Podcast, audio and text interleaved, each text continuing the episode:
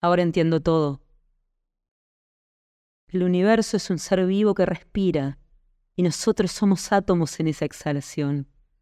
Todo está conectado, todo tiene sentido. Veo los hilos que cosen la existencia. ¿Por qué me hicieron mis padres? ¿Por qué vine a Rosario? ¿Por qué voy a morir? Este es el momento que esperé toda mi vida. La claridad me invade, soy toda revelación. Es hora de actuar. Agarro mi valija con una mano, la pipa con la otra. Me meto la llave del palio en la boca y salgo. No puedo esperar el ascensor, corro escaleras abajo. El palio está estacionado afuera, no hace falta sacarlo de la cochera. Giro la llave y el motor me saluda con un rugido mozartiano. Me siento más poderosa que nunca. La ciudad es mía, arranco. Palpo en mi bolsillo el pendrive de Venturini. Pienso en Suárez y en el gordo, ¿Por qué me importaron tanto esas muertes, si todos seguiremos viviendo en los gusanos y los minerales de la tierra? Entregarle ese crudo a Venturini es traicionar el protocolo de la parrilla.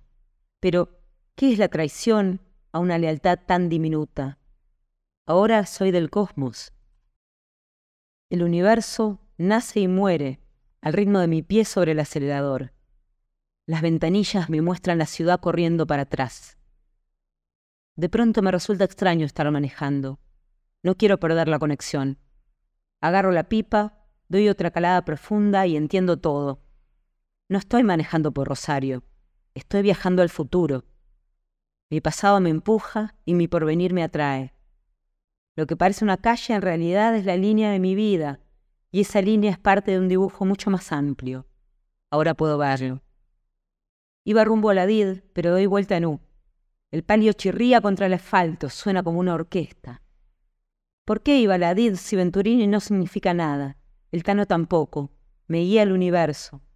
El futuro tira de mí con cuerdas magnéticas. Soy parte del plan divino que desconozco pero obedezco. Bajo las ventanillas y acelero hasta ensordecer de viento. Soy también ese zumbido, esa intensidad. No sé a dónde voy hasta que llego. Freno de golpe.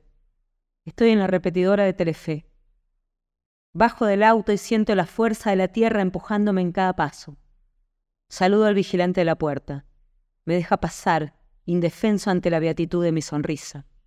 Podría tener una bomba y nadie me detendría.